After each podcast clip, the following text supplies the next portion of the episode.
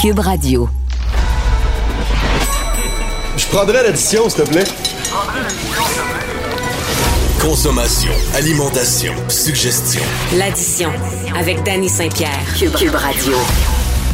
On a vu avec le temps les zones euh, changer de couleur. Hein? C'est un peu comme euh, c'est un peu comme en automne. On est passé du rouge au orange pour euh, le tiers du Québec en fait de population, là, parce qu'il reste le Grand Montréal qui est encore dans le rouge. Mais on voit on voit le marché commencer à rouvrir pour ce qui est de la restauration. On a vu des restaurateurs sortir dans différentes régions pour parler de plusieurs sujets. Du fait de rouvrir, de sentir qu'il faut que ça se fasse vite, vite, vite, qu'il n'y ait pas de main-d'œuvre ou qu'ils ont de la difficulté à recruter. Puis ça m'a fait me gratter la tête un peu parce que, d'un, personne force aucun opérateur à repartir la machine. Après ça, est-ce que le modèle devrait rester le même? Je m'explique. On dit qu'il manque de staff. Avant la pandémie, c'était déjà commencé. C'était une industrie qui était déjà en train de se poser d'énormes questions. Puis là, on se retrouve à la croisée des chemins où, d'un coup, il faut recommencer à recruter retrouver des gens pour repartir la machine, mais est-ce qu'on doit la repartir comme avant, comme on l'a connu? On se souvient que c'est des emplois qui sont précaires, une industrie qui ne vieillit pas, un, taux, euh, un taux horaire qui n'est pas vraiment élevé. Puis là, il y a un paquet de monde qui se sont recyclés, qui ont décidé de ne plus faire ça, qui ont débarqué de l'industrie un petit peu avant d'habitude parce que c'est bien, rare qu'on voit des gens qui vont dépasser euh, la quarantaine dans l'industrie de la restauration, à part des propriétaires ou des gens qui sont dans des positions structurantes ou institutionnelles. Des petits restos de quartier, là, tu as les patrons. Les patrons sont un peu plus vieux, les cadres aussi. Puis après ça, ben, c'est de la jeune main-d'œuvre, conforme. Puis il y a du danger là-dedans parce que l'industrie ne prend pas d'expérience. L'expérience, quand elle est rendue à la bonne place, les gens se réveillent puis ils font Ah, oh, ça me tente plus. J'ai l'impression qu'on va se retrouver devant une situation où le jeu n'aura pas le choix de changer. Parce que les gens vont décider d'aller travailler où ça leur convienne, avec des salaires qui leur tentent. Puis je sens que ça, ça va être quelque chose qui va refaçonner l'industrie. Est-ce qu'on est obligé d'ouvrir sept jours? Est-ce que ta business t'impose d'ouvrir sept jours pour être capable de payer tes billes? Est-ce que ta business t'impose de mal payer tes employés, d'en avoir beaucoup, beaucoup, beaucoup pour être capable de faire arriver ton affaire? Est-ce que ton menu est trop gros, puis ça te prend trop de cuisiniers que tu ne payes pas comme du monde parce que tu as l'impression que si tu n'as pas de choix, tes gens ne viendront pas chez vous? Est-ce que tu penses qu'en ouvrant à toute heure du jour, tu vas être capable d'aller chercher ton chiffre d'affaires ou tu es capable de concentrer ta business sur un segment un petit peu plus petit, d'essayer de travailler cette clientèle-là pendant ces temps? Beaucoup d'opérateurs de restaurants qui ont continué de jouer au restaurant en changeant leur modèle ou en se réinventant, maudit mot que je suis capable d'entendre, ont fait des découvertes. En faisant moins de choses, on a besoin de moins de monde. En ayant moins de monde, ça coûte moins cher de salaire. En faisant une chose comme il faut, les gens nous reconnaissent pour ça, puis viennent nous voir pour ça. Puis mettre du temps dans leur horaire pour ça. Puis après ça, ben ça, ça fait des business qui, à la fin, à la ligne d'en bas, parce qu'on s'entend tous qu'un chiffre d'affaires, c'est le chiffre que tu génères quand tu fais des ventes, mais une fois que tu as enlevé toutes tes dépenses, c'est ce qui reste dans la ligne d'en bas. Puis il y a beaucoup de monde autour de moi qui réalisent que l'opération ben, est aussi payante qu'avant, puis ça fait vraiment moins mal à la tête. Par contre, il y a quelque chose qu'il faut calculer, c'est est-ce que la clientèle qu'on a sollicitée en commençant à faire du poulet frit, à faire de la pizza, en niaisant, en faisant des petits mets chinois ou en faisant des choses qui sont un peu drôles, c'est la clientèle qui consomme ça d'habitude ou c'est la clientèle de restaurant qui était blasée puis qui avait envie de se divertir avec une version plus cheap de ce qu'on fait d'habitude dans nos nappes blanches puis dans nos tables? Je pense que le jeu va être très intéressant à observer. J'espère qu'on va être capable de continuer à avoir un certain hybride pour qu'on puisse euh, avoir une industrie qui a peut-être des pistes de solutions quant au fait que on peut pas passer notre vie à s'écartiller puis à dire oui à tout puis à donner notre stock. Oui, ça va faire mal, mais je pense que ça va venir de l'intérieur. Puis je pense que les salaires, ben, c'est le point de départ. Vous écoutez l'addition avec Danny Saint-Pierre. Plusieurs établissements sont à rouvrir. On parle de zone orange, on parle d'un branle-bas de combat, la course au staff, la loterie de qui va trouver la bonne personne, qui reste dans l'industrie, qui est débarqué. Est-ce que les salaires vont exploser? J'ai la chance d'avoir un ami qui run un gros bateau. Un maudit gros bateau qui emploie un paquet de monde, qui fait un paquet d'affaires compliquées. On parle du château Frontenac. J'ai au bout du fil Frédéric Cyr, qui est le directeur culinaire de l'établissement. Puis on va jaser un peu de l'industrie puis de comment ça se passe de par chez eux. Salut Fred, comment ça va? Ça va super bien. Comment ça va, toi? Ben écoute, ça va bien. On est encore dans le rouge, nous autres. Fait que on est encore dans le carton. On sort du stock dans nos petites boîtes. On se croise les doigts, puis on vous regarde aller surtout. Toi de ton bar, comment ça se passe? Ben, nous ça se passe super bien. On a ouvert notre restaurant, le Sam, notre bistrot. On l'a ouvert lundi soir. Fait que, euh, on- grosse soirée. là. je pense que tous les clients habitués avaient le goût de revenir en même temps. Fait que c'était déjà plein, parce que veux, veux pas, euh, il y a quand même beaucoup de contraintes. Là, fait que euh, quand on a fait euh, 70, par- 70 couverts, c'est un peu le- notre maximum. Là. Oui. Fait qu'on on a comme euh, 70. On peut jouer un peu autour de ça, là, mais tout dépendant comment on a le monde assez au table. Mais avec les contraintes, disons que euh, on- ça réduit un peu le nombre de personnes qu'on peut asseoir. Mais en tout cas, on est super content. Ça met de la vie dans l'hôtel. C'est Ben, fantastique. Je comprends. T'es-tu euh, t'es-tu régi par, euh, par le fait de demander les adresses aux gens? Euh, Exemple, on Oui, est au On château. demande des adresses aux gens, les gens réservent, Oui. euh, etc. faut être sûr. Puis les gens qui sont de l'extérieur du château, ben, Oui. on a des offres pour eux. Des gens de Montréal qui viennent nous visiter, des gens de zone rouge qui seraient ici pour le travail.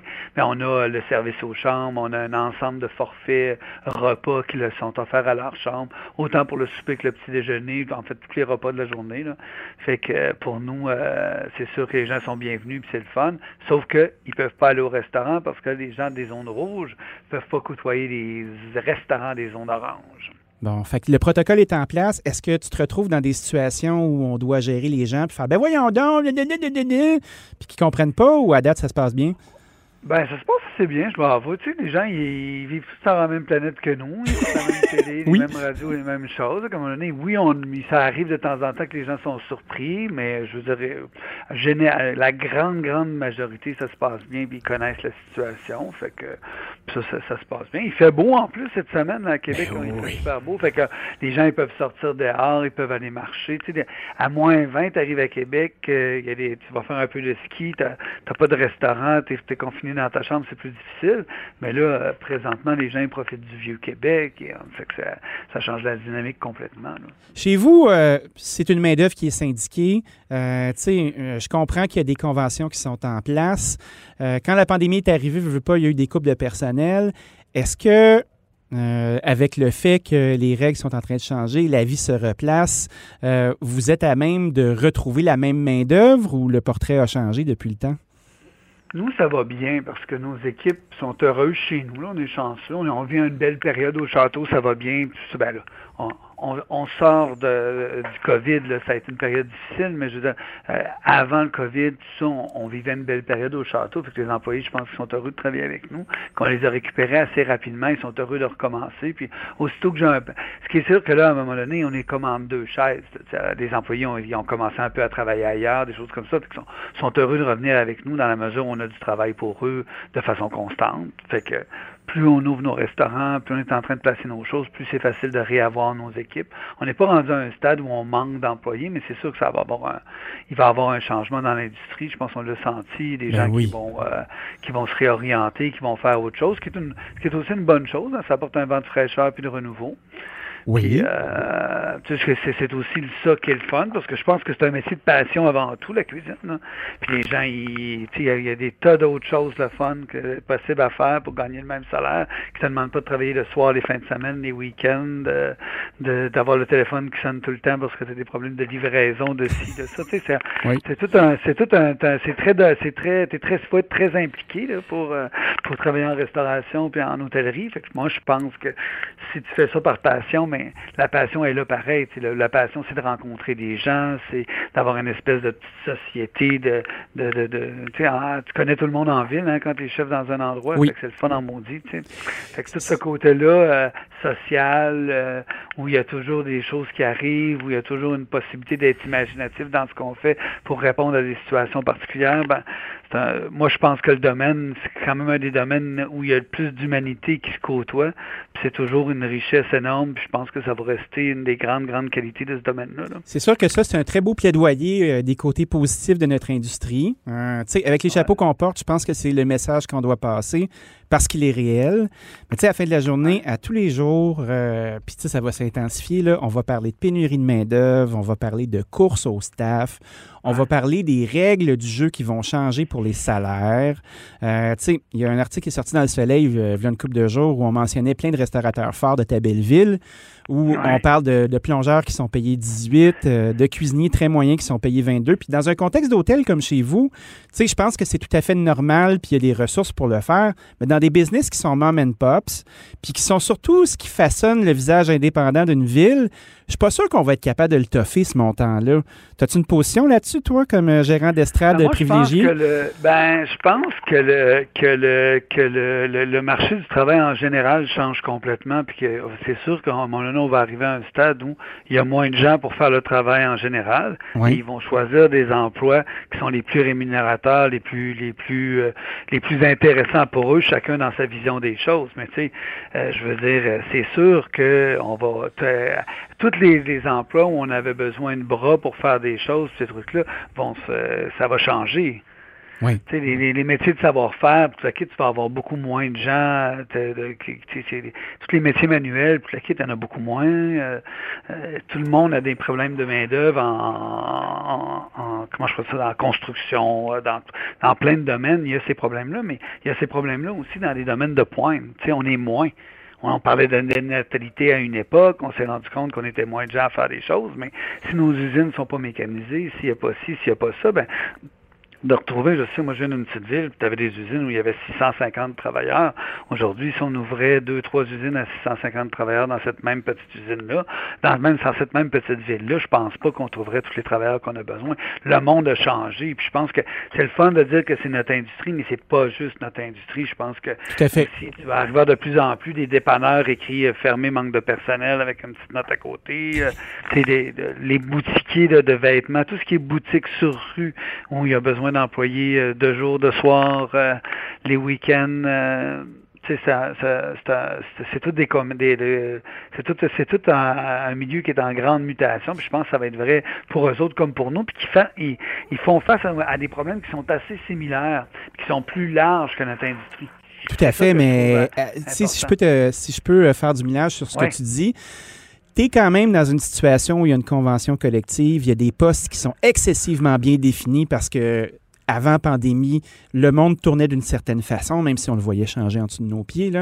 Est-ce qu'il y a une certaine souplesse devant peut-être le fait euh, que puisque justement le monde change, on a besoin d'avoir moins de monde ou on a besoin d'avoir moins d'humains pour faire les trucs ou on peut acheter certaines machines pour faire des affaires? Est-ce que tes mains sont liées ou tu peux quand même avancer puis euh, au rythme de ton industrie avec les conventions qui sont en place chez vous? Non, chez nous, on a une bonne convention pour ça. Oui. C'était, on n'a pas, avant, on avait une, euh, il, y a, il y a plusieurs années, mais ça, il y a un super beau travail qui a été fait de ce côté-là que je trouve le fun. En tout cas, moi, je, je suis quand même assez admiratif de ça parce que je vois d'autres, j'ai vécu dans d'autres hôtels où c'était pas le cas. Là. Mais ils ont, euh, nous, on a, ils ont, ils ont divisé le travail par compétences et non par euh, champ d'action. Ça veut dire? Que, ça veut dire que j'ai des postes, mettons, de, de premier chef, de demi-chef, de commis. Mais euh, j'aurais, j'aurais pas, mettons, un, premier chef saucier rôtisseur, un premier chef boucher, un premier chef entremétier, un premier chef en... Fait que le, mon, le, mon, mon premier chef est, en tout cas, mon cuisinier, euh, si j'en ai besoin d'un, par exemple, pour un restaurant, ben il y a, il y a un, un large cercle de travail qu'il peut faire. Il n'est pas limité à une tâche, comme on voyait avant. Fait que ça, ça, permet de bouger plus facilement puis d'avoir une gestion un peu plus agile? Oui, puis ça permet aussi aux employés de ne pas faire la même chose de façon répétitive. Fait que c'est quelque chose d'intéressant pour eux aussi. Fait que tout le monde est un peu gagnant là-dedans. Oui, parce que, tu sais, comprenons-nous bien, moi, je ne mets pas un chapeau antisyndicaliste, là, puis c'est pas parce que j'ai peur de représailles, mais, tu sais, je trouve qu'une convention de travail, surtout dans des grosses boîtes qui sont comme ça, euh, pour des gestionnaires qui sont pas disciplinés, ça peut être un, pain in the ass, comme on dit en bon chinois. Là. Mais, sinon, c'est un outil. On a eu beaucoup succès pendant la COVID. Là, oui. on a été super chanceux parce que justement, on a eu le support du syndicat dans tous ces changements-là, ces affaires-là. Fait que, on n'aurait pas des... Je serais malhonnête de, de, de, ben de, faire mon gars qui a des problèmes de syndicat parce que chez nous, c'est pas le cas. Oui, de toute façon, tu ne veux pas, tu veux pas créer des problèmes où il n'y en a pas. Là. non, non, tout à fait, mais c'est aussi qu'ils sont essentiels au bon fonctionnement de l'entreprise, puis au, au, développement des nouveaux projets, puis ces choses-là. Puis ils sont bien impliqués avec nous, ils ont une bonne cohérence dans, dans ce qu'est le métier, ils sont influents au niveau provincial aussi, c'est intéressant parce qu'ils sont impliqués avec d'autres hôtels, etc. Puis ils, ils, partagent des points de vue, puis les, les, les, les expériences qu'on fait ici au château. Sens-tu que ça fait école chez toi? Sens-tu que ce qui se développe comme relation de travail chez vous, ça peut faire école ailleurs en province où c'est peut-être moins euh, facile? Moi, je pense que oui.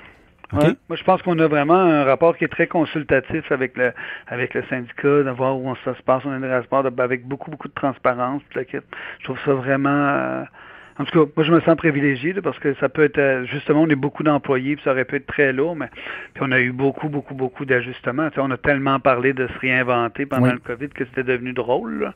le mot était devenu drôle. Là, fait que, euh, euh je trouve vraiment que là-dessus, on a eu de la chance. Ça a été un, ça a été un bon, un bon. Euh, ils sont embarqués avec nous, ils ont, ils ont, pris le temps de comprendre les projets, ils nous ont supportés là-dedans, ils nous ont apporté les inquiétudes de leurs membres, tout ça, fait que ça nous permet d'avancer de façon différente. Oui, c'est un, un, autre type de rapport de force que de dire, OK, euh, ça va marcher comme on veut, sinon, de, de part et d'autre, là, euh, ça. avance. Ben, on a tout intérêt à ce que ça marche bien aussi. On a tout intérêt à ce que ben ça avance. Fait que ça, c'est super le fun. Fait que c'est cool. Puis là, ça nous permet de développer. sincèrement, on a fait beaucoup de choses. Là, j'ai ouvert le SAM. Euh, j'ai ouvert le SAM lundi, mais la semaine prochaine, j'ouvre le Champlain le jeudi prochain. Oui. J'ouvre le thé, le Haïti euh, samedi après-midi. J'ouvre le J'ouvre le brunch dimanche prochain. Fait je vais avoir quand même euh, deux de mes trois restaurants d'ouvert. Euh, je vais avoir euh, beaucoup des produits, là, comme le, le, brunch chez nous, ça marche super fort. Fait que, là, on le fait à l'assiette. On avait un grand buffet d'hôtel, mais on le fait à l'assiette depuis l'été dernier. On est là-dessus aussi. on a fait un paquet d'offres pour euh, Pâques en take-out, puis tout ça, comme tout le monde, les boîtes, ces choses-là. Puis nous, ça marche très bien aux, fêtes, puis ça, c'est depuis plusieurs années. Okay. Fait on a vraiment hâte de voir qu'est-ce qui va arriver avec ça, mais ça me permet de ramener beaucoup de monde. Mais tu sais, il faut avoir euh, cette audace-là, puis ce, puis ça, j'ai chanceux parce qu'on l'a. Parce que tu sais, des fois, on voit ça comme des gros trucs, mais il y a des limites de budget chez nous aussi. Oui. À un moment donné, on a l'audace, euh, on a l'audace de dire, ben, vous savez, si les gens viennent nous visiter, il faut qu'on ait des choses à leur offrir. Notre restauration fait partie des divertissements que les gens ont chez nous. Fait qu'allons-y, comment on travaille avec eux. Les gens de la ville de Québec, ils venaient nous rejoindre, ils venaient nous voir au château. Maintenant, si c'est limité, si on a moins de place, si on a, ça, qu'est-ce qu'on leur offre en take-out? Est-ce qu'on peut les rejoindre chez eux? Fait qu'on l'a fait pendant la COVID, puis on continue de le faire maintenant. Puis la réponse est super bonne. Fait que je trouve que c'est le fun d'avoir eu cette audace-là. Puis je suis sûr que ça va permettre aussi, comment je pourrais dire ça, beaucoup de vitalité dans l'hôtel. Puis nous, le château, on a beau dire, mais dans le Vieux-Québec, euh, quand le château, il y a du monde, il y a, il y a des gens dans le Vieux-Québec parce que on est, on est quand même une masse critique de gens. Fait que, ben oui, puis vous êtes le porte-étendard. Vous êtes le porte-étendard euh, d'une qualité. Euh, vous êtes un nom qu'on reconnaît. Euh, votre innovation, ben, vous pas, elle résonne partout dans votre entourage. Tu sais, on parle de, des restaurants que tu vas réouvrir, on a parlé de la main-d'œuvre, on parle. Je sens que c'est quand même ça, puis ça va bien, mais tu sais, au début, de, au début de la nouvelle année, il y a eu quand même une grosse nouvelle chez vous, le départ de Stéphane Moda. Stéphane Moda, qui était votre chef, euh, gagnant du chef de l'année des Lauriers. Euh, vous l'avez mis beaucoup de l'avant. Puis là, boum, il débarque, euh, la chaîne de Bessic débarque, il s'en va. Qu'est-ce qui se passe avec les restos maintenant? Est-ce que vous avez trouvé un nouveau chef? Ben, au SAM, au SAM, ben, je trouve ça super le fun. Stéphane, tu sais, il part, mais après huit ans, oui. il y a eu un, une flopée d'applaudissements pour ses accomplissements chez nous, toute l'équipe. C'est un beau départ, c'est super le fun de le voir partir comme ça. Moi, j'en ai profité. Au SAM, il y avait il y avait quelqu'un qui gérait le, ce restaurant-là, parce que c'est quand même un gros, un gros restaurant pendant que Stéphane était ici. Oui. J'ai pris euh, Jonathan Breton, qui s'appelle, puis je, je, le mets de l'avant, euh, de plus de l'avant, puis maintenant il s'occupe des menus au complet, de ces choses-là. J'ai pris un mec fabuleux qui s'appelle Maxime Albert, qui était mon chef banquet. Oui puis qui a fait des gastro à Londres, qui est vraiment un mec super talentueux, qui a le sens du détail, puis qui va faire l'intérim de Stéphane en attendant qu'on ait trouvé quelqu'un d'autre. Tu sais, Stéphane, c'est une grande personnalité avec un esprit créatif, une vision particulière. Je pense que nous, si on veut ramener quelqu'un au, château, il faut, faut, prendre le temps de trouver quelqu'un qui va pouvoir apporter des choses équivalentes, en tout cas, qui va pouvoir apporter sa touche personnelle, qui va créer une expérience unique pour la clientèle qui va venir dans le futur. Tu sais. Oui, parce que on prend quelques mois pour faire ça, puis on a des petits projets là, puis plein d'affaires c'est intéressant. ah ouais, je suis suis pas inquiet du tout. Puis, tu sais, à voir comment vous placez vos pions tranquillement, comment euh, chacun des départements est bien géré sais, on a des chefs qui sont devant, puis toi puis moi, on peut s'en parler parce que je veux pas, on, est quand même des noms qui sont dans l'industrie depuis longtemps. Il y a des équipes qui sont derrière, puis il y a des gens qui font, euh, qui font la job à chaque jour. Ah. C'est fun qu'on puisse aussi avoir l'occasion de voir les gens qui sont là tous les jours, voir leur nom sur le dessus du menu, puis euh, de pouvoir prendre part à la lumière. Exactement. Puis, puis parfois, il faut pas pousser les choses. Puis aujourd'hui, on a cette opportunité-là de les mettre de l'avant. puis je trouve ça fabuleux parce qu'on fait des, des, des, de très bons travail, puis on, on donne toute la lumière qu'on peut, mais euh, forcément, c'est le fun. De... Puis moi, ce que je trouve intéressant, c'est que là, qu'ils ont les mains déliées parce qu'ils ont les coups des franges dans leur travail avec ce qu'ils veulent faire, ben tu sais, aussi, ils nous surprennent, puis arrivent avec des nouveaux trucs. Fait que ça crée une nouvelle effervescence avec des gens qu'on qu'on connaît déjà parce qu'ils sont dans, une, dans un autre contexte de travail, sais, pour eux. C'est vraiment fantastique. ils ont pris le temps d'absorber la culture de l'entreprise aussi parce que tu sais, veux pas, quand tu transplantes un talent, puis tu l'envoies dans une nouvelle maison, je veux pas, il y a un gros moment d'adaptation aussi. Fait que probablement que. Les maisons comme chez nous, c'est quand même assez. Ça demande quand même beaucoup d'adaptation. Claire. Fait que, il faut, faut quand même quelques années, je pense, quand tu arrives comme chef. Là, fait que c'est quand même le fun aussi d'avoir des. Puis t'as pas toujours des gens à l'interne, mais des fois tu as des gens à l'interne. Tu sais, Jonathan, c'est un mec extraordinaire. Fait que c'est le fun, tu sais, des gens précis, constants, euh, inventifs. Euh, tu sais, c'est quand même. Euh, quand même, il faut un certain nombre de qualités pour être capable de maintenir aussi à travers le volume, à travers la formation des équipes. C'est quand même. C'est le fun. Je sens que le bateau euh, est bien dirigé, que tu as les deux mains euh, sur le gouvernail. Merci Fred d'avoir passé un moment avec nous. Je te souhaite un beau printemps, puis on se reparle bientôt pour savoir comment ça se passe. Un plaisir, à bientôt. D'ailleurs, il faudrait que tu viennes me faire des, pizzas à Québec. Parfait, je te prends au mot. On se boucle ça. Je t'embrasse, mon ami.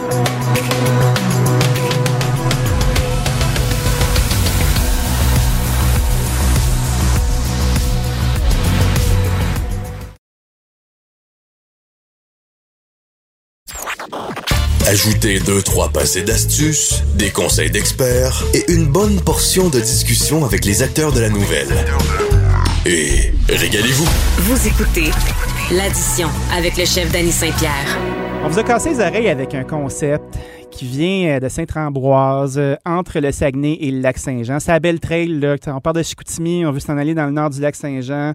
On croise Alma, mais avant ça, euh, on risque de tomber sur Baron Barbecue. On s'est lié d'amitié avec les petits gars du Baron parce qu'ils font une affaire qui s'appelle la tourtine. Un enfant légitime entre la tourtière puis la poutine. Ça a fait jaser en masse. Les gens ont déchiré leur chemise ou ils l'ont raccommodé. On nous en a envoyé une, Geneviève Peterson, qui est ma collègue la semaine et moi. On y a goûté, on a aimé ça on a eu la sauce Damn, qui est Damn! La sauce qui, euh, qui fait partie du petit projet. Puis j'aurais aimé ça faire un petit retour aujourd'hui, non seulement sur le barbecue, mais sur la tourtine avec Jean-Sébastien Gauthier, qui est copropriétaire du Baron. Salut Jean-Seb, comment ça va? Salut Danny, ça va super bien. Moi, écoute, ma digestion continue. La tourtine a passé au cash chez nous, laisse-moi te le dire. J'ai fait des petites stories sur Instagram avec ça, justement. On a adoré. Sérieusement, merci, c'était délicieux. Eh ben merci, c'est très apprécié de venant de toi en plus. Euh, oui, c'est quand même une job à gérer, hein. Faut pas abuser de proportion. C'est peut-être une bonne idée d'avoir une petite salade de choux à côté, puis euh, mais yeah. Merci. on a fait de la verdure. Tu sais, euh, il y avait la sauce Mississippi aussi, là, qui était une espèce de. C'est comme une espèce de ketchup un peu plus sucré, qui est une de vos sauces de chez Damn! Puis moi, j'ai de la misère à pas le dire comme Farouk euh, dans WWF, là, qui était un des acolytes là, pour les fans de lutte, vous allez vous reconnaître. Puis, euh, non, non, sérieux, le produit est le fun. Vous nous avez envoyé cette tourtine-là par Maturin, qui est un système de distribution qui sont basés à Longueuil. Est-ce que vos ventes ont continué à monter après le temps des fêtes avec la tourtine? Ben, premièrement, je suis content que tu parles de Maturin. Euh, c'est pas tout le monde qui connaît ça. C'est le genre de petit Amazon euh, du Québec là, pour la bouffe. Puis moi, j'ai appris à les connaître, je les adore. By the way, salut Jonathan, c'est la gang de, de Maturin. Salut! Euh, yeah, puis euh, les ventes vont continuer à bien aller, mais c'est sûr qu'il y a eu un engouement qui était extrême pendant les fêtes. écoute, ça, ça, ça, aurait été dur de garder ce beat-là. Mais on travaille euh, sur euh, à continuer et puis on est on est toujours heureux avec notre produit et puis on va peut-être en ajouter des d'autres bientôt. OK. Quand on parle de ce produit-là, qui est la tourtine, c'est spécifique. Vous avez vécu un maudit gros high. Évidemment, en ayant un nouveau produit, tu peux pas nécessairement anticiper ta consommation. Puis à un moment donné, on se retrouve la broue dans le toupette, on produit, on produit, on congèle, on emballe. Tu sais, j'ai remarqué que vous avez un système d'emballage euh, qui, est comme un genre de petit skin pack là, où tu emballes puis ça scelle. La tourtine arrive congelée, il y a des instructions, il y a du graphisme, ça va bien. Euh, est-ce que vous avez, vous êtes mis à produire, produire en animaux là, comme intense, puis là, vous avez du stock ou ça se gère bien? Oui, oui, c'est là, ça a pris le dessus, là, on a un bon beat, là. Puis, tu sais, c'était énormément d'adaptation. Il faut que le monde comprenne qu'au départ, on est un restaurant de barbecue. Oui. Euh, la COVID nous a amené à servir de bord de toutes sortes de façons. Tu le sais, toi, tu fais la pizza maintenant, qui oui. c'est très cool, tu sais. Puis, écoute, il faut, faut se trouver des affaires, le fun à faire. Euh, et puis là, on était rendu à faire des plats préparés. Puis ça, c'est devenu extrême. Euh, là, il y avait du monde qui était quasiment fâché de ne pas en avoir. Mais on était comme, ouais, mais là, on est un petit restaurant, on n'est pas une usine de production. Ah, Chris, viens aider, t'as qu'à ça, là. T'es fâché, t'es pas content, mets tes bas de travail, puis viens donner un coup de main, là, un moment donné. Vous êtes des humains, exact. Non, mais c'était cool, en général. C'était vraiment, vraiment cool. Puis, tu sais, ce que moi, j'ai trouvé spécial, c'est qu'on avait un gros line-up. On avait un line-up qui ressemble à mon restaurant préféré au Texas, chez Franklin. Oui. Qui ont ça, mais tu sais, fait que là, j'étais comme, OK, là, on a enfin le line-up que je rêvais d'avoir, mais en plein hiver, il faisait quasiment moins 40 pour de la tourtine. Je trouvais ça un peu spécial. Mais on a repris le beat, puis à ce temps, ça va très bien. On peut se reconcentrer sur le restaurant en continuant de, de fournir des tourtines. C'est drôle parce que cette semaine, je regardais ce que tu postais sur tes médias sociaux. Tu sais, tu parlais de Honky Tonk, tu faisais ton. Tu sais, il y avait des, souvenirs qui sortaient euh, euh, du voyage que tu as fait avec ton partenaire euh, sur, à faire le tour du Texas. On sait que tu es musicien, vous avez un band ensemble. Tu sais, euh, comment cette culture-là se transpose euh, au lac Saint-Jean, au Saguenay? Comment, comment la culture du barbecue, où justement c'est un endroit où il fait chaud, où il y a de la boucane, où c'est traditionnel, où il y a de la musique, euh, ça s'implante de par chez vous? C'est quelque chose qui se fait naturellement? en fait, c'est très particulier. La première fois que je suis allé dans le sud des États-Unis, c'était au Tennessee en 2012. Puis après ça, je suis allé régulièrement, je suis allé en Louisiane, je suis allé au Texas pour la première fois, là, peut-être deux ans, je suis retourné l'année passée pour développer le projet de restaurant. À toutes les fois que j'y vais, tu sais, une fois, j'étais en Louisiane, puis il y avait une madame qui me dit Hey, on dirait que t'es un Américain, t'as pas l'air d'un Européen. Je dis Ben, je suis pas un Européen. Je parle français, mais je suis, un, je suis un Américain, je reste en Amérique du Nord. Oui. Tu sais, on a beaucoup de points communs, plus qu'on pourrait penser. Souvent, on a l'impression que c'est complètement différent aux États-Unis. Puis les Québécois, on, des fois, on oublie qu'on est en Amérique du Nord, nous autres aussi. Ben et oui. puis, c'est une continuité logique. Euh, donc, euh, on a, c'est ça. Puis, tu sais, au, au, Québec, là, ça se développe beaucoup le barbecue, mais c'est une chose qui est particulière où ce que tout le monde euh, pense qu'ils ont un barbecue, qu'ils en ont déjà fait, alors que c'est pratiquement personne qui savent même c'est quoi du vrai barbecue, tu sais. Ouais. Euh, cuire des, des grosses pièces, euh, cuisson longue, mais là, il y a vraiment un engouement là-dessus. Là. Maintenant, quasiment tout le monde a un fumoir, un barbecue au charbon. Mais c'est quelque chose de nouveau, mais que, que personne ne connaît, mais que tout le monde aime. Oui, puis c'est l'importance ouais. des mots. Tu sais, euh, c'est drôle parce qu'il y a eu une espèce de polémique à un moment donné, euh, l'automne dernier, à propos d'un restaurant euh, tenu par un Québécois, comme un, un Québécois de souche, là, tu sais, un, un, blanc privilégié qui s'est mis à cuisiner du, du coréen. Tu sais, on va parler de mousseau. Ouais. Ça a fait un hostie de shit show. La marde était pognée, tout le monde était fâché. Ça a suscité une conversation. Tu sais, une conversation qui euh, qui est pas finie quant à moi. Puis je trouve ça amusant. Tu sais, je t'envoie une petite curve là parce que je pense qu'on est capable de la prendre. Puis on l'a fait avec un sourire là. Est-ce que tu penses que deux, euh, deux gars du lac euh, slash Saguenay qui s'en vont au Texas, qui tripent sa musique, qui tripent sur, euh, sur le barbecue, puis qui sauvent une place de barbecue texan chez vous, c'est de l'appropriation culturelle ou pas? Euh, probablement, puis moi, ça me fait plaisir parce que mon rêve, ça serait d'avoir une maison au Texas. Je n'ai pas encore les moyens, fait que je m'écris mon petit Texas chez nous. Euh, cet été, là, le monde, il venait, euh, tu sais, surtout en tant que COVID, on peut plus voyager. Le monde, il venait, puis il était comme, waouh, on est dépaysé, on, on se créerait pas à dis, non, bienvenue au Texas. Tu sais, c'est, c'est le fun, c'est des, paysans. Puis en même temps, je jasais là-bas, moi, avec Aaron Franklin, qui, Oui. qui a mon restaurant barbecue préféré là-bas. Puis jasais de mon projet. Puis il trouvait ça cool parce qu'on utilise du bois d'érable ici. Bon, tu sais, chaque région euh, se, se caractérise sa saveur de barbecue par le bois qui est local. Oui. Ici, c'est de l'érable, puis ça donne un résultat que moi, j'adore. Fait qu'on a notre propre petite, petite signature. Mais oui, on a un barbecue qui, euh, qui est le même type que ce qui est utilisé au centre du Texas. Euh, moi, c'est ce que j'ai appris à cuisiner avec puis que j'apprécie. Donc, c'est-tu de la pression? Tu sais, c'est comme je joue du country américain, même chose. Euh, chez vous, chez vous, c'est un honky-tonk? Oui, c'est ce qu'on essaye de. Le but, là, le plan A, c'est vraiment euh, d'avoir un honky tonk, ce que le monde connaisse peut-être encore moins aussi au Québec, mais je trouve tellement le fun. Il ah, faudrait l'expliquer. Euh, tu peux-tu prendre un moment pour l'expliquer? C'est quoi un honky tonk? Parce que le monde, là, quand on dit honky tonk, la plupart du temps, il pense au honky tonk man dans WWF. Là. Puis c'est pas mal ça. Un gros épais déguisé en Elvis qui se prenait avec sa guitare sèche qui a smash sur la tête du monde. Mais c'est pas ça, le honky tonk. Là. Ben, tu sais, la, la, la, culture du country au Québec, là, c'est bien souvent c'est mal vu, puis c'est très péjoratif, puis on a, on a, une culture mitigée. On aime le country, mais on a honte d'aimer ça. Euh, moi, ça m'a fait du bien d'aller dans le sud des États-Unis, que ça soit super assumé qu'il y a des bars qui sont dédiés à ça. Un bar où un honky tonk, par définition, ce que c'est, c'est une place où il y a toujours de la musique live. Des bons musiciens.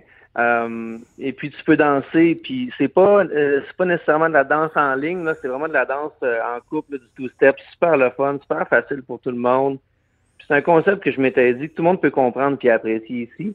Euh, puis à ma connaissance, il n'y en a pas vraiment au Québec. Je pense qu'il y a Will Club à Montréal qui ressemble un peu à ça. Je sais pas. Ça s'appelle le Will Club? Ouais, ouais, ouais. C'est un bon club là, qui joue du country des années 40 euh, live tout ah, le temps. Ça, c'est à checker. Puis sinon, ben c'est ça, je trouve ça le fun de combiner un restaurant de barbecue qui devient en tank le soir. J'ai vraiment hâte de pouvoir appliquer mon, appliquer ce principe-là là, sans le COVID là, à fond. Hein, ouais. Le monde, ça danse-tu chez vous? mettons, euh, est-ce que vous avez eu la chance de l'éprouver ou vous avez ouvert pendant puis ça s'est fait le même? Ben, on a de la musique tout le temps, on a de la musique tout l'été, on a mais tu sais, danser puis tout ça, c'est pas encore euh, de quoi qui est vraiment faisable. Mais euh, on, on, a quand même un bon feeling avec la musique live, le restaurant barbecue, tout là. Le monde y passe un bon moment, c'est quand même. Mais tu sais, avant, les, je me rappelle de mes parents là, qui parlaient d'aller au club, puis de souper dansant, puis tout ça. Puis tu sais, un moment donné, tes écoutes, puis tu fais comme crise de gros high roll, puis euh, whatever, mais je sais pas. Euh, on dirait que là, on, on, va, on commence à nous enlever nos menottes, les ondes commencent à changer. Vous êtes en orange chez vous. Je sens que le party va pogner mal sale. Je sens que, euh, ça, va, ça, ça, sent bon. Barder, c'est le fun. C'est à Saint-Ambroise, là, c'est spécial. Le monde, il trouve ça spécial comme lieu, mais quand tu fais la route, tu arrives là, tu es entre le, lac Saint-Jean et le Saguenay. Euh, c'est une belle place pour faire un road trip. Euh, tu te stationnes là, tu vas manger un peu, tu danses. écoute, tu passes un bon moment, puis après ça, tu fais du camping. Je sais pas, je pense que cet été, oui, ça va se passer. Alors, moi, je pense que c'est officiel. Comment ça se passe en zone orange? Tu sais, nous autres, à Montréal, on, regarde ça aller. Il y a toutes sortes d'espèces d'histoires où c'est dur à gérer. Il y a des gens qui se faufilent. Là, il faut que tu demandes les comptes d'électricité ou une preuve d'adresse. Tu sais, vous êtes un petit peu plus loin de chez nous, mais ça se passe-tu correctement? As-tu des incidents à rapporter? Hmm, on est probablement moins stressé que vous autres, mais, euh, mais tu sais, euh, oui, il faut, faut jouer à la police. Il faut que tu sais, ça se passe bien. En règle générale, le monde sont au courant avec le COVID. Tu sais, je veux dire, fait que le monde, ils, sont habitués d'arriver, signer le registre, puis faire des réservations pour, pour deux. Mais une fois de temps en temps, tu en as des spéciales qui arrivent une gang qui, qui réservent des tables de deux, mais oups, ils veulent se mettre tout ensemble. Bon, fait non, vous pouvez pas. Puis ça devient une friction ou du monde qui appelle. Je fais une réservation pour euh, huit personnes. C'est comme, ben non, c'est juste deux personnes. Bon, ben là, je suis allé à la taverne du coin, moi, l'autre jour, pour une tacite. Hey boy. T'en as une fois de temps en temps qui ont l'air d'être déconnectés, mais en gros, ça va. On a hâte que ça soit plus relax, mais ça, le monde comprend. OK, ça se passe bien. Euh, quand, on, quand on pense à vous, évidemment, il y a, il y a le barbecue, puis la notion du barbecue. Puis je trouvais ça intéressant parce que, tu sais, au Québec, on dit on va faire du barbecue à soir, mais ça se limite à, à griller des hamburgers ou à faire cuire des steaks vite, vite. Puis c'est souvent le bonhomme qui fait ça avec son espèce de fourche, là, puis qui picote le steak, puis le steak est percé de bord en bord. Il est rose, il saigne un peu, puis on est content. Mais du barbecue, c'est quand même une grosse culture qui se passe dans le sud des États-Unis, qui implique des viandes particulières, des sauces particulières, puis euh, des techniques de cuisson qui sont avec du bois. Euh, comment tu as réussi euh, avec ta gang à, déterminer quel barbecue vous allez faire? En fait, là, moi, c'est ça. Je voulais vraiment, là, je m'étais dit, tant qu'à faire du barbecue, je veux avoir un barbecue comme chez Franklin. Je veux un 1000 gallons. C'est énorme. Mais je voulais faire du vrai barbecue. tu sais, tu veux pas te gâter ça chez vous. Il y a personne qui va avoir un barbecue de gallons à la maison. tu sais, fait que là, c'était comme, le projet, c'était quasiment juste ça. C'est une raison de jouer du country, puis c'est une raison d'avoir ce barbecue-là. Ça vraiment parti de là. Puis, euh, on pensait qu'il allait être trop gros longtemps. Finalement, on, est en, on est en train de, faire euh, le numéro 2. On l'a appelé Monsieur 1, là, on va avoir Monsieur 2. Ah ouais, c'est un Euh, gros tag team. là. une copie. Oui, là, on va avoir deux gros monsieur qui. euh, fait que euh, ça, ça s'en vient. Et puis, euh, ouais, ils sont genrés nos barbecues. Je suis désolé, mais c'est. Ah ouais, c'est c'est correct. Tu sais, à un moment donné, ben, peut- peut-être que c'est deux messieurs qui vont finir ensemble, tu sais, puis faire euh, adopter Oui, un, c'est un- ça. un troisième enfant qui va être le petit, numéro 3. Exact. On aime ça. On est dans l'ouverture. Puis, tu sais, c'est- ça. Fait que c'est le trip de faire des grosses pièces de viande. Puis souvent, comme on, on a commencé, on a fait la brisket, on a fait les côtes levées qu'on fait, nous autres, des côtes de flanc. Souvent, le monde sont habitués ici d'avoir les baby backs. On les fait moins sucrés, on les fait comme au Texas. Puis je m'étais dit, le monde ne comprendront pas. Puis la semaine prochaine, on changera le, on changera le menu. Mais finalement, le monde, ils ont embarqué tout de suite. Ils ont, ils ont adoré. C'est super le fun. Puis on le fait. Tu sais, nous autres, t'arrives en babouche, puis en, en- on veut pas que ça soit comme de quoi qui est super high class, parce que du barbecue, pour moi, ce que c'est, c'est des pièces de viande qui, ben là, qui valaient, qui valaient plus cher. Ça, ça vaut cher. Là, mais Euh, du brisket, c'est cher en crise, là. c'est rendu que c'est, dispendieux, les briskets, tout, mais avant, le monde, j'étais quasiment ça. Fait que c'était les pauvres qui se ramassaient avec ça, ils faisaient ça toute la journée, puis le soir, ils se rassemblaient le quartier complet, puis ils mangeaient ça. Tu sais, c'est Oui. super euh, rassembleur. Puis, je veux pas que ça soit de quoi de fancy, puis de, de tu sais, je veux que ça soit vraiment démocratique, puis que tu viens t'amuser, puis euh, t'es habillé comme tu veux, puis il n'y a pas de problème. Quand on pense à barbecue, là, surtout au barbecue du Texas, est-ce qu'il y a des sauces ou les sauces, euh, c'est arrivé d'une autre façon? Tu sais, je parle des sauces damn, là, qui sont vos... Damn! Vos sauces? Ben en oui, des tel? sauces Dam, c'est, c'est, c'est mon, en fait, c'est, j'ai un band de country, Dam de Luck, Ouais. qu'on a fêté, euh, je pense, nos 10 ans euh, cette année. Et puis, euh, ce, ce, ce band de country-là, c'est au départ, le chanteur, lui, arrivait du Texas. C'est lui qui m'a convaincu d'écouter du country parce que moi, j'étais un bluesman dans le temps. Puis je OK. comprenais pas son trip. Là, il m'a embarqué dans son trip. On a fini par faire un voyage au Tennessee, un festival, le Muddy Roots. Un festival. Là, j'ai pogné quelque chose. Quand je suis arrivé au Tennessee, j'ai fait comme OK, là, je trippe. Puis ça a vraiment décollé là. Puis euh, ça, c'était en 2012, je crois. Puis, puis là-bas, il y a une autre affaire. Moi, j'ai toujours été intéressé par la bouffe. En fait, moi, j'étais géologue avant. Je, faisais des runs dans le Nord. Puis quand j'arrivais, les deux, so- les deux choses que je faisais, c'est faire à manger, aller au resto, puis euh, jouer de la musique. C'est ça l'affaire qui m'intéresse. Fait que donc, euh, au Tennessee, ce que j'ai pogné aussi comme trip, c'était la bouffe épicée. C'était quand même pas, pas mal plus épicé. Il y avait des sauces habanero, puis tout. Fait qu'en revenant de là, on s'est dit, on va faire nos propres sauces pour nous autres. Puis après ça, on, on s'est dit, ça serait vraiment drôle d'en vendre d'un show. Tu sais, de la sauce piquante d'un show de country. Fait que c'était de la merch, la sauce damn. C'était de la merch. Ben là. Exact. Oui, oui, absolument. C'est ça. Ça vient de là. Aïe, aïe, aïe, quelle aventure. Écoute, moi, je pourrais t'inviter à toutes les semaines. Euh, c'est sûr que je suis content que tu m'envoies tes références parce que moi aussi, je commence à être assez obsédé par le country.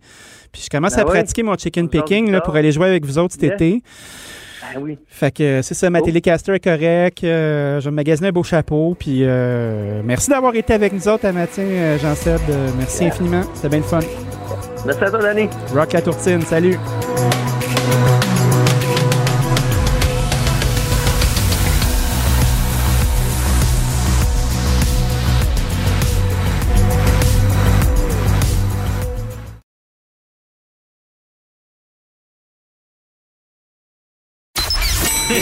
Prendrais l'addition, s'il te plaît. Vous écoutez l'addition avec le chef Danny Saint-Pierre. La neige commence à fondre, tout le monde est énervé, on a hâte de commencer à jardiner, on a pris le temps de jardiner, on a commencé à comprendre un peu comment ça marche un potager, euh, faire des belles fleurs chez nous. C'est sûr qu'on se prépare à passer encore du temps dans notre cour, puis du temps à l'extérieur. Puis ça, ben, veux, veux pas, il va falloir les trouver à quelque part, nos fleurs. Puis moi, j'ai la chance d'avoir euh, une amie de la Terre en résidence, Vicky Vaillancourt, de la célèbre famille Vaillancourt, euh, de l'Est de Laval, de chez Vaillancourt, la ferme d'Auteuil. Puis on jase de temps en temps de comment ça se passe sur le terrain, sur les bons, les mauvais coups, la planification euh, du travail dans l'année. Puis ça nous aide à comprendre. C'est un peu comme mes yeux et mes oreilles dans le champ. Salut Vicky. Allô? Allô? Euh, J'ai vu sur Facebook cette semaine, parce que tu fais toujours tes petites chroniques euh, pour nous expliquer comment ça marche, que tu as commencé à, à planter tes jardinières, puis à, à préparer le stock. Votre hibernation est finie, là? C'est le temps de recommencer à travailler?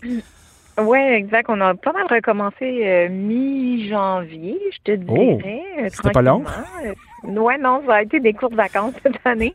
Euh, mais euh, là, on, on s'apprête vraiment à faire la plantation des, des plantes annuelles pour euh, ben, ben, pour que monsieur, madame, tout le monde puisse venir acheter leurs fleurs là, au printemps. Donc euh, là, on a commencé les paniers suspendus. Fait qu'on ça paraît pas, mais il faut toutes les planter à la main quand même, toutes ces Ben petits oui. paniers-là.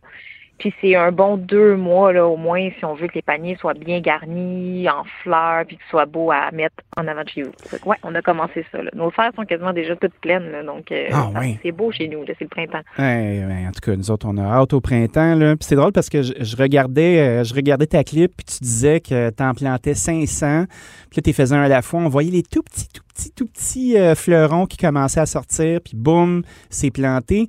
Euh, con- combien tu penses sortir de paniers suspendus comme ça euh, pour le début de saison?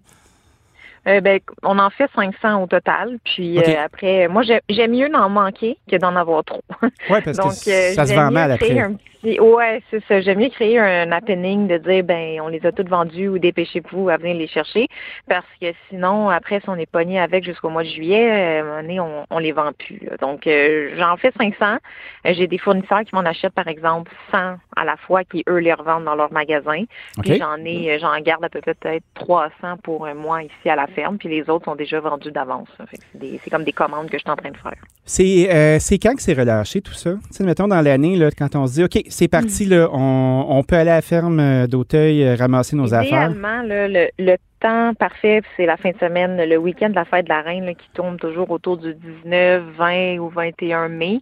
Euh, à partir de ce moment-là, là, c'est là qu'on il y a beaucoup de moins de risques de gel, fait qu'on peut planter nos plantes, on peut commencer à planter nos légumes, dépendamment d'où on est dans le Québec, évidemment. Oui, oui. Mais dans notre dans notre situation à nous ici, dans notre zonage, on- il n'y a pas de problème. Habituellement, après la fête de la reine, on, on commence pas mal à vendre du stock. Fait qu'on sent la fébrilité, on sent que vous allez être prêts. Quand on parle de travail euh, dans les champs, quand on parle de travail euh, qui est saisonnier comme ça, on peut pas éviter de penser à une main-d'œuvre qui est migrante, euh, au recrutement à l'étranger. Comment ça se passe de ce côté-là? On a vu l'UPA sortir cette semaine en demandant qu'on puisse avoir une vaccination accrue des main-d'œuvre. Est-ce que ça vous impacte, ça? De notre côté, non, parce qu'on n'a pas de main-d'œuvre euh, étrangère, de- parce qu'on est, on est quand même euh, une ferme de moyenne taille, donc j'ai tous mes employés euh, qui reviennent à tous les ans, qui sont euh, qui sont ici, québécois, montréalais, euh, canadiens. Euh, mais j'ai mes voisins, par exemple, qui eux en- engagent près de 350 travailleurs étrangers. Oui. Euh, puis eux sont tous logés évidemment, donc sont quatre habituellement par petite habitation. Donc euh, je comprends leur principe de dire euh, s'il faut euh, qu'il y ait, euh, par exemple, le COVID qui rentre dans une de ces habitations-là, euh, c'est pas drôle, ça peut impacter tout le monde, tous les 350 travailleurs qui habitent ensemble. Oui. Puis après, c'est que ça l'impacte la plantation au champ. Donc là, après, c'est que ça, c'est comme une espèce de, de cercle. Si les- on est en retard dans la plantation, les légumes vont arriver en retard, il va en avoir moins, les légumes vont coûter plus cher, puis là, ben, tout le monde va être impacté. Ah ouais, puis ils vont pourrir dans le champ, puis on va se retrouver encore avec les, les beaux euh, dilemmes moraux de, de bien-pensants, de « Ah, mais là, il y a des asperges qui sont dans le champ, sont pas cueillies, il y a du gaspillage, gna gna gna gna. » Fait que tu sens que tu sens que si on était capable de, mieux protéger notre main-d'œuvre, euh, on aurait moins de on aurait une plus grande autonomie alimentaire. On serait moins en danger. Ben, du moins, oui, on l'a vécu un peu là, au printemps dernier quand c'était justement euh, la- la- la- dans les, les premières vagues du COVID. Il y a beaucoup de travailleurs étrangers que c'était compliqué parce qu'ils devaient, bon, faire la quarantaine quand même en arrivant. Oui. Mais ça arrive par vague. Là. Ils n'arrivent pas euh, les 10 000 en même temps. Là. Ils arrivent à des semaines différentes, puis après, ils sont répartis dans, dans les différentes terres. Oui. Euh, mais après, c'est ça, c'est... Tu t'en as deux qui arrivent, eux, ils sont deux semaines en quarantaine. T'en as cinq autres qui arrivent trois jours plus tard, sont deux semaines aussi en quarantaine. Fait que c'est comme un calendrier qu'il faut suivre. Puis pour les, nous, ça, on n'a pas cette problématique-là, mais moi, j'ai vu mes voisins euh, s'arracher un peu euh, le poil, euh, le poil du coco parce que c'était compliqué là, à gérer. Là. Ben Quand oui. que tu pars à planter ton champ puis que tu as tes euh, 350 000 salades à planter, euh, il faut que tu sois prêt. Là. Oui, puis il faut que tu runs du room service aussi en même temps parce que veux, veux pas, les gens qui sont en quarantaine, ils peuvent pas sortir. faut que tu leur rapportes tes affaires. faut, euh, Ouais. moi, il y avait, je voyais souvent des food trucks venir se parquer dans, puis là, ils, fait- engageaient des restaurants avec des food trucks, les, les, les, ils faisaient de la nourriture, fait que tu sais, c'est quand même un casse-tête supplémentaire. Oui. Euh, donc, est-ce que est-ce que la vaccination va vraiment venir empêcher, on l'a vu, là, ça ne l'empêche pas que les gens peuvent avoir le COVID, mais ça peut réduire grandement les effets. Euh, puis ça va être les, ça va les protéger plus probablement. Puis ils vont ils vont devoir faire la quarantaine quand même quand ils vont arriver ici. Là. Ben oui. Donc euh, ah, c'est clair. Mais en tout cas. Euh, ça va être c'est ça. Mais là, je pense qu'ils ont su, euh, ils ont su bien, euh, bien se faire les dents la première, le premier printemps. Donc, d'après moi, là, ils ont des, des petits trucs qu'ils vont pouvoir mettre en application. C'est clair. Mais je suis un peu surpris parce que je pensais que tu avais de la main-d'œuvre migrante. Puis quand tu me dis que tu as tous tes employés, tu sais, souvent, les, les disons, les Québécois de souche n'ont pas nécessairement une bonne réputation de monde travaillant. Tu entends des, des plus gros agriculteurs, justement, comme tes voisins ou n'importe qui sortir dire bon, si j'ai une personne qui vient d'ailleurs va être capable d'abattre tant de boulot. Si j'ai une personne qui vient d'ici, ben la, plupart du temps, euh, au milieu de la journée, euh, tes voix commencer à chialer ou plus être capable ou disparaître. Euh, c'est qui ton employé type? En fait, euh, j'ai, euh, le, point que j'ai pas mentionné, c'est euh, ils habitent ici, mais ce ne sont pas des Québécois de souche. Donc, c'est euh, principalement de d'autres minorités. Donc, on pourrait dire, j'ai majoritairement j'ai des Cambodgiens. Oh, nice. Les, ouais, ça fait une quinzaine d'années qu'ils travaillent pour nous. Donc, à tous les ans, ils reviennent, ils travaillent avec nous. ils sont super travaillants. Eux, ils m'expliquaient leur histoire. Là, ils ont fait les camps de les camps de travail au Cambodge dans les années 90. Ça, c'était nourri avec un verre d'eau puis une tranche de pain le matin, puis tu travaillais toute la journée pour être capable de ravoir ton verre d'eau et ta tranche de pain le lendemain. C'est à peu près ça leur, euh, leur vie, là, quand, ils sont, quand ils ont immigré ici dans les années 90. Oui. Ils se sont sauvés, dans le fond, de ces camps de travail-là. Oui. Et euh, puis aujourd'hui, eux, leur vie, c'est de s'assurer que leurs enfants ne revivent pas ça. Donc moi, c'est les personnes les plus travaillantes au monde. J'ai jamais vu des gens travailler comme ça. Oui, puis euh, les conditions chez vous sont bonnes. Comprenons-nous bien. Là, euh, oui, oui, je, les exploite pas. Vrai bon job. Dans le matin, ah ils finissent à 5 heures. Ils, on travaille 6 jours par semaine. Le dimanche, ils ont toujours congé. Euh, s'il fait trop chaud ou 30 degrés, je les arrête de travailler, ils retournent à la maison. Ben, je leur demande tout le temps. Je, je, leur, je les oblige pas. Je leur dis, faites-tu trop chaud pour vous? Ils me disent, ah on est fatigué où ils disent on va faire jusqu'à midi, l'après-midi on prend off. Fait que, je, leur fais confiance, ça fait des années qu'ils travaillent avec nous. Oui, puis tu as toujours la personne qui a jamais mis les pieds sur une terre, qui va arriver puis qui va regarder ça puis qui va faire bon. On exploite les gens, des gens des minorités qui sont là, puis on, abuse d'eux parce qu'ils travaillent dans la terre, puis tout ça. Mais tu sais, si les conditions sont bonnes, puis tout le monde est content, puis tout le monde est bien payé à faire, euh, à faire ce que ça a à faire, je me demande où ce qui est, ce le souci rendu là, Je pense qu'il faut le dédouaner parce que tu as toujours un SMAT qui va arriver euh, puis qui va vouloir défendre la veuve puis l'orphelin. Là, parce qu'on est dans une relation consentante de gens qui travaillent puis qui gagnent leur vie. Là. Oui, je les exploite pas. Euh, souvent, je veux dire, eux maintenant, leurs enfants sont ici. J'en ai que leurs enfants sont à l'université. Puis, tu sais, on leur a vu. Ils font partie euh, de notre vie maintenant. Ça fait des années qu'ils travaillent avec nous. Mais je sais qu'il y a des fermes que c'est peut-être pas comme ça. Mm-hmm. Moi, moi, c'est puis je sais qu'il y en a plein d'autres fermes comme les miennes aussi qui ont des travailleurs euh, réguliers qui sont heureux de travailler là puis qui les exploitent pas. Mais j'ai aussi vu euh, des fermes qui sont obligées d'engager des, des agences de placement qu'on appelle. C'est donc des agences qui arrivent euh, majoritairement aussi avec des, des, gens immigrants qui ont peut-être pas encore leur permis de travail ou qui ont qui ont pas nécessairement les papiers pour pouvoir travailler. L'agence leur fait des faux papiers, ils vont travailler dans les champs puis l'agence prend 50% de leur salaire. Donc la personne si admettons est payé, on va dire, 14 de l'heure, ben, l'agent va quasiment prendre 7 de l'heure, puis il va rester 7 à la personne. Mais la personne n'a pas vraiment le choix parce qu'elle n'a même pas ses papiers pour travailler, fait que c'est tout ce qu'elle peut faire. Ouais. C'est drôle, hein? je pense qu'on devrait concentrer notre. en 2021, là, ben oui. je veux puis je, je, c'est pas, c'est pas caché, là, je veux dire, il y en a des firmes, des fois, qui, qui, en, prennent des, des agences comme ça. Fait que je pense qu'on devrait plus se concentrer sur eux que de se concentrer à, à dire, oh mon Dieu, les Mexicains, les Guatémaltais font donc bien pitié. Ils sont contents de venir travailler ici. Ben, c'est ça. Il faudrait diriger notre indignation au bon endroit. Fait que, mesdames et messieurs, prenez des notes. Là. Euh, c'est là que ça se passe. Ça se passe dans les autobus près des stations de métro avec des gens qui rentrent puis savent pas trop ce qu'ils font. Euh, la, misère est là-dedans. Là. Euh, ah, il y a d'autres sujets aussi que je trouverais intéressants parce que, tu sais, on se parle quand même assez souvent. Là. On, parlait de l'autocueillette la dernière fois qu'on a discuté, du fait que les gens rentrent d'un champ, ne sont pas nécessairement toujours respectueux. Ils ramassent une fraise, ils en écrasent 10. Est-ce que ça vous a fait réfléchir à comment vous allez procéder cette année à la ferme? Ça nous a fait réfléchir, ça nous a fait jaser, mais ça nous a pas fait prendre de décisions différentes. OK. ça fait tellement d'années qu'on offre ça. C'est sûr que le message à toutes les fois, c'est qu'on essaie de passer c'est comme un petit peu de trier notre clientèle. Fait que je l'ai remarqué là, au cours des dernières années, il y a certains clients qu'on ne gêne plus pour leur dire, c'est ceux qui nous disent, ben là, vous êtes ben trop sévère, on reviendra plus ici ben je leur dis ben revenez plus. je sais ça. pas quoi dire, merci non merci.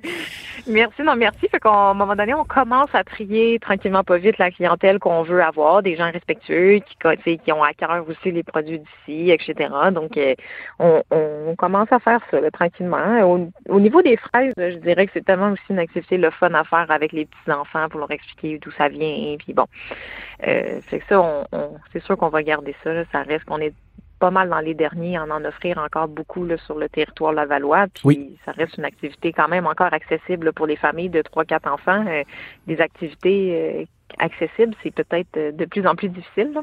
Ah non, non, c'est clair. Puis tu sais, c'est le fun aussi pour les enfants parce que ça leur... Euh, c'est toujours intéressant puis important de leur rappeler que les produits viennent de quelque part, tu sais. Puis il y a tellement de monde qui euh, se ramasse à réaliser à un moment donné qu'un steak, c'est pas né dans un papier euh, puis un paquet de styrofoam, mais que ça vient d'un animal qui était vivant auparavant, tu sais.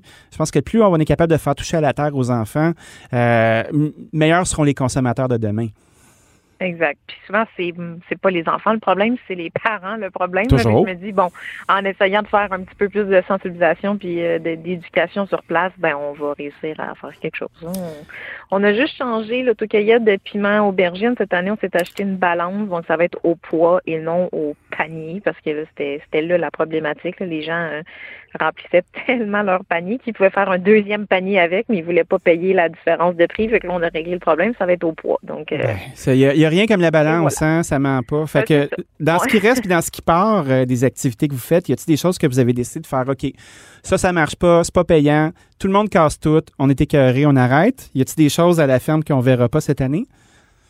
Euh, on, on, pense peut-être pas faire le cueillette de piments forts. On fait les piments doux, mais les piments forts, euh, tu sais, on s'entend qu'une fois que tu as ramassé un tout petit panier, euh, je veux ton piment fort pour l'année. On n'est pas des gens qui mangent nécessairement beaucoup de piments forts. Euh, j'ai certaines, j'ai certains clients qui viennent d'année en année, puis eux, ils savent, ils veulent ramasser tel type de piment fort. Fait peut-être que je vais leur laisser pour eux, mais ça peut se compter sur les doigts de la main, là, ceux qui en ramassent beaucoup. Donc, moi, je mettais un employé à temps plein à s'occuper de ce champ-là. on n'a pas encore pris notre décision parce que des fois, quand il y a tellement de piments qui poussent, on se dit, bon, on va l'ouvrir le champ ben finalement. Allez-y, les clowns, ramassez, let's go. On va l'implanter pour nous, pour nos employés, vont les ramasser, on va les vendre au commerce, mais après, est-ce qu'on va refaire un autocueillette? On n'est pas certain encore. Mais les piments doux, les aubergines, ça, ça va rester. Est-ce qu'il y a une guerre des semences? On entend, on entend parler de ça. les gens essayent de se commander des semences, euh, puis ont de la difficulté. Il y a des backorders à plein d'endroits. Est-ce que dans le, dans le monde de, l'industrie, ça se traduit aussi ou c'est juste pour les civils, ça? Je dirais que c'est peut-être plus pour euh, les commandes à petite échelle. Euh, de notre côté, on l'a pas vraiment vu, mais c'est sûr que nous, on est rendu habitués. On commande nos semences au mois de décembre. Donc, c'est sûr que là, à l'heure actuelle, il y a probablement des variétés qui sont déjà discontinuées. Euh, même pour nous, tu sais, euh, par exemple, des sortes de tomates cerises très spécifiques. Il y en a que j'ai, je vais voir sur mes sites de fournisseurs, puis c'est marqué back order.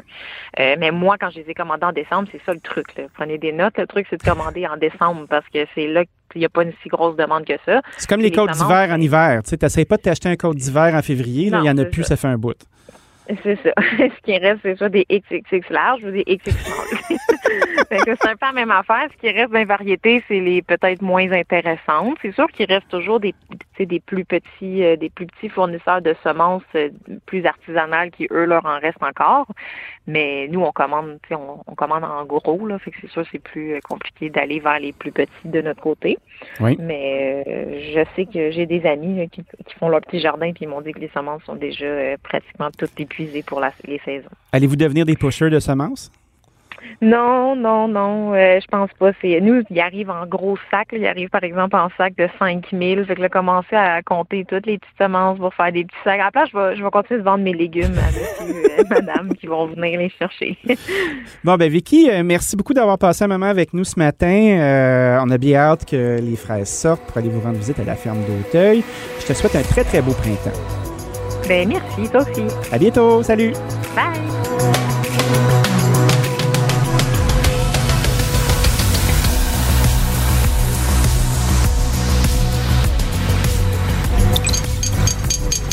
Cube Radio.